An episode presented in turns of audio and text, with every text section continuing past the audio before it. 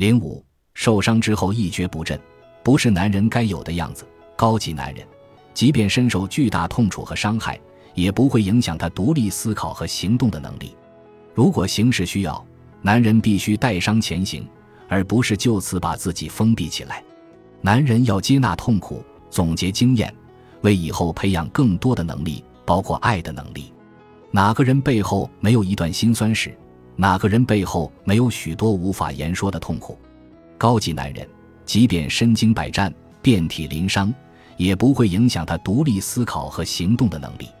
他会总结失败的原因，吸取教训，蓄意待发地瞄准下一个时机，带伤前行。作为男人，如果工作遭受重挫，投资严重失利，谎言被配偶戳穿，或者无意中听到配偶对别人吐槽你的床上功夫时，你是否身体发抖？呼吸紧促，眼睛低垂发直，只想赶快找个不为人知的地方躲避起来，同时伴随着强烈的紧张、自卑、羞愧和愤怒等情绪。这是大多数男人受挫后的生理和心理反应。留心一下，你在遭受打击和伤害时，是否退缩了、回避了，或者把自己封闭起来？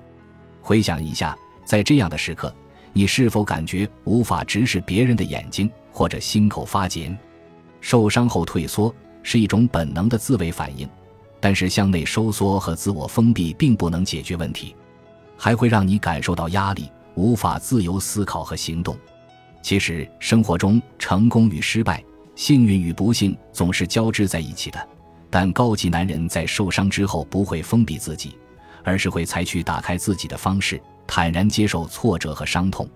他们会挺起胸膛，振奋精神，坐如钟。站如松，让胸口不再紧缩，把身体的前部打开。